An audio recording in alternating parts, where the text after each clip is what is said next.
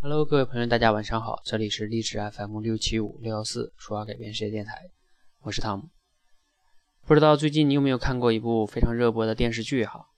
然后呢，同样是孙俪演的，然后呢，同样是一个非常智谋的 一个电视剧哈，叫《芈月传》。那我最开始呢，其实看了几集哈，后来呢，就感觉跟之前的一些宫斗剧啊，还是非常的像，然后就觉得实在没什么意思，没有什么学到的东西。然后呢，而且有那么多集，就不想看了。然后呢，这两天呢，有一个朋友呢，就是推荐我说，你看一下这个第七十集哈。这个芈月呢，在里边有一个演讲，非常的霸气哈。然后呢，今天我就仔细的听了一下，我觉得呢，确实是讲的非常的霸气，然后呢，讲的也非常的好。然后呢，我就想啊，这个给大家做一个分享吧。那在网上呢，就去找了一下这段视频哈，在网上一找呢，发现一搜，哎呀，这各种的企业呢，去啊，围绕这个视频，然后配上了一种他们企业的员工的，就是一些员工版的哈。然后就是意思就是让员工也好好工作呗，然后给员工洗脑呗。在我看来，这都是耍流氓哈。那这个我就略过哈。我不知道你有没有看过这集电视剧哈。然后呢，这个电视剧呢到七十集呢，他演了这样的一个段落。然后芈月大概用了六六分多钟做了这段演讲。那我稍微说一下这个背景哈，就是说这个芈月呢，她当时呢已经当上了大秦的这个太后。然后呢，但是她这些旧族的一些就是势力啊。还有一些这个串通，然后呢就要杀了这个芈月。她沟通了这个禁军的统领，然后结果呢就刺杀这个芈月。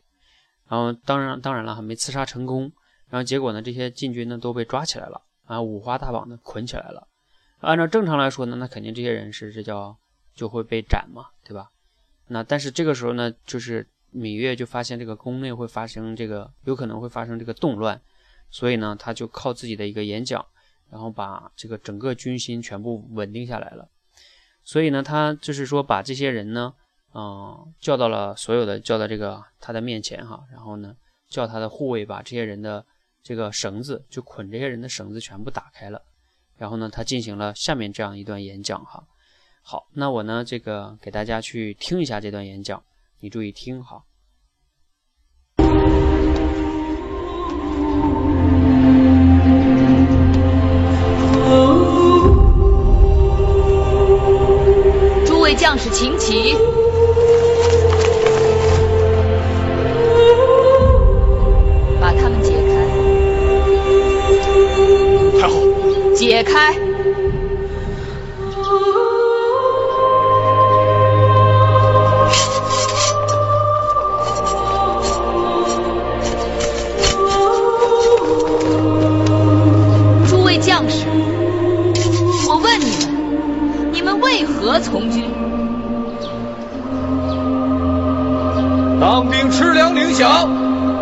国当兵有前途。当兵吃粮领饷，在秦国当兵有前途。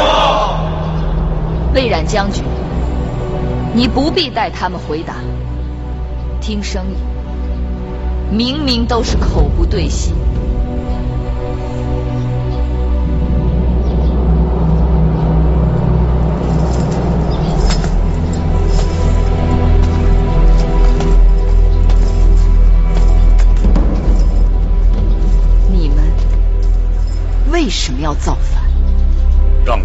位于大王，请回干相，与诸公子罢兵。朕当真就真的有违天意？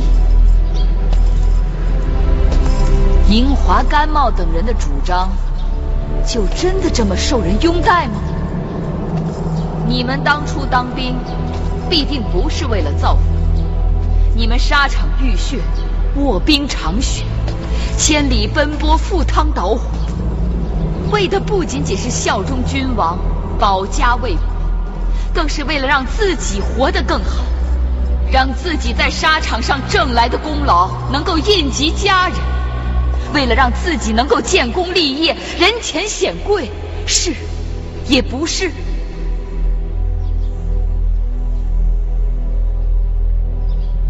今日站在这里，都是大秦的佼佼者。你们是大秦的荣光，是大秦的倚仗，是也不是？是。我大秦曾经被人称为虎狼之师，令列国闻风丧胆。可就在前不久，五国陈兵函谷关外，可我们却束手无策，任人勒索宰割，这是为什么？我们的虎狼之师呢？我们的王军将士呢？都去哪儿了？大秦的将士曾经是大秦的荣光，可如今却是大秦的耻辱。当敌人兵临城下的时候，你们不曾迎敌为国而战，却在王位相争中自相残杀，这就是你们的作为。曾经军之法约定，只有军功才可授爵，无军功者不得授爵，有功者显荣，无功者虽复无所荣华。可有些人就是不愿意遵商法，要恢复旧制，所以派人来杀我。你们也不情愿，也不想实行新法，是吗？为何你们站在了靠祖上余荫吃饭的旧族那边，自愿成为他们的鹰犬，助纣为虐，使得他们随心所欲，胡作非为，使得商君之法不能推行，兄弟相残，私斗成风。你们的忠诚，不献给能够为你们提供公平、军功、荣耀的君王，却给了那些对你们作威作福、只能赏给你们残渣剩饭的旧族们，是吗？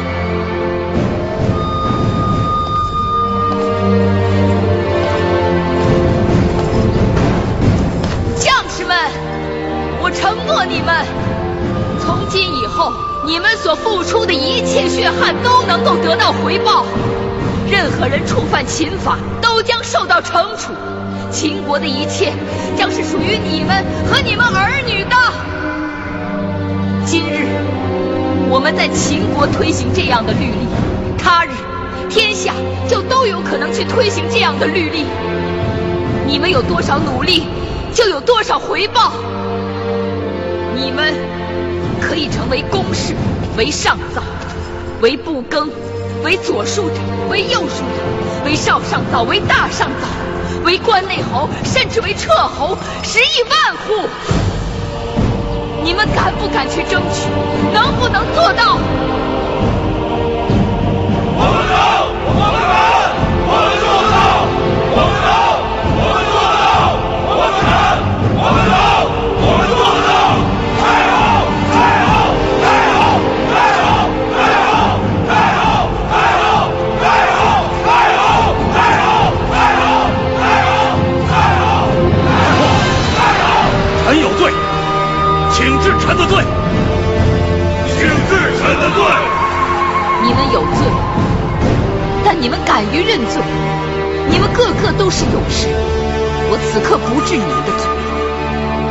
我要你们去平定内乱，去沙场上将功折罪，做得到吗？臣做得到。臣做得到。我们敢，我们能，我们做得到。我们敢，我们做得到。我们敢，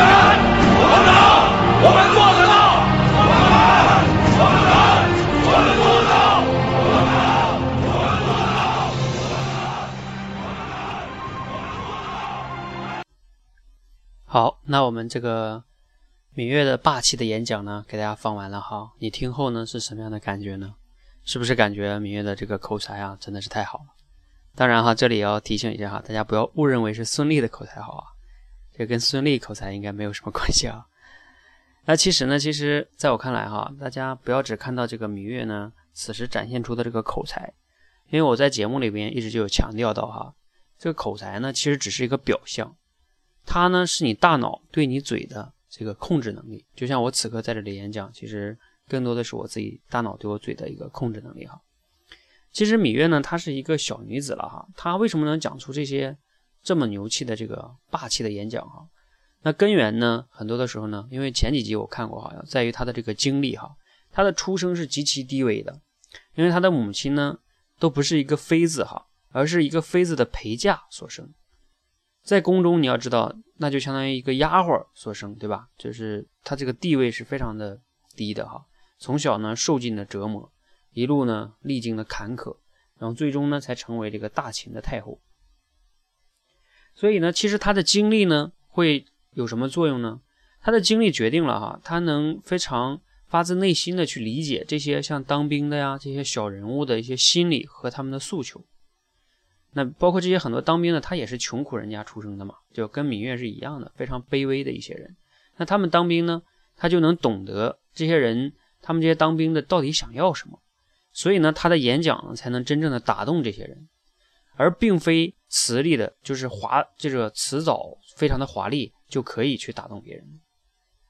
那我想呢，除了这个坎坷的，就是芈月的这个坎坷的人生经历以外啊，他还能就是一步一步的去。战胜重重的，她面临的很多的挑战嘛，成为其实她是中国第一位的女皇帝哈，比武则天还早。那她有着这自己独特的这些对于事物的这种认知啊，以及思考能力，所以呢，她能想到别人想不到的这个问题的核心点哈。所以呢，接下来我再带大家一起分析一下哈，就是她的整个演讲的一个逻辑哈。首先呢，她嗯，我先说一个前面的铺垫哈，不是逻辑的里边，你看她可以让她的手下把这些。要刺杀他这些禁军的那个绳子给解开，这个体现出啥呢？体现出我信任你们这些人，对吧？这个动作是非常重要的哈。然后另外一个呢，他刚开始开篇就开始说啊，你们为何要从军？你看哈，他用这样一个东西呢，引出这个将士们最核心的诉求是什么呢？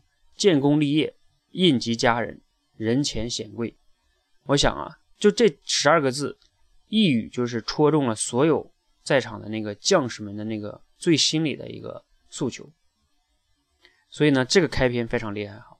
那第二点是什么呢？他通过这个回顾曾经大秦是如何如何的这个牛掰哈，比如说什么虎狼之师啊，多么多么的荣光等等。那与现在呢，这个五国陈兵陈这个叫什么什么什么古关是吧？然后呢，现在大秦呢就是被兵临城下这种耻辱，他用这两个呢去做对比，就是质问这些将士你们在做什么，让每一个将士呢都深感愧疚。所以你想啊，这个人呢，他从刚开始呢我已经戳中你最核心的诉求了，到现在呢我来就是让你们深感愧疚。然后第三个非常非常关键哈，通过对比商君之法带给每一个普通人。带来的是公平公正的这个叫什么战场立功的机会哈，以及和这个就是现在这些旧族们靠祖上的余荫世代显贵，然后呢你们为他卖卖命，然后最后用一句话，一句非常响亮的话，叫你们的忠诚不献给能够为你们提供公平这个军功荣耀的君王，却给了那些。对你们作威作福，只能赏给你们残渣剩饭的旧族们，是吗？敲醒了在场的所有的这个将士。最后呢，他通过承诺，你们有多少努力，就会有多少回报。然后呢，提出一个有利的问题。什么问题呢？你们敢不敢去争取？能不能做到？收到了，当然了，就是发自内心的。整齐划一的、铿锵有力的这种回应，我们能，我们敢，我们做得到。然后呢，久久这个声音一直在回荡。所以这就是一篇霸气的演讲。然后呢，收服了这么多将士的这个军心，哈，用了六七分钟的时间。有好多人呢听完了会觉得，哇，这个芈月真的是这样这样的演讲呢，让人心潮澎湃，哈。都以为呢，这个演讲呢，很多人就会觉得这个演讲我到底该怎么练呢？哎呀，真的是太好了。有的人说，我觉得那芈月肯定是之前写了个稿子，对吧？或者是呢，这个他把稿子背下来，然后你看到这里讲。其实呢，在我看来，嗯，他的这个演讲啊，背后是有很多功力去修炼的。就像我们平时听到像马云啊、俞敏洪啊等等，他们这些人也是一样的。他们能讲出这些话，真的是背后不仅仅是。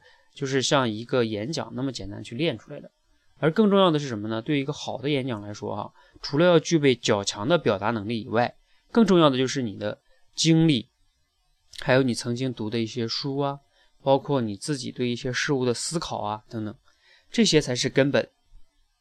如果你没有这些的话，那你就相当于那样一句话，就是“巧妇难为无米之炊”。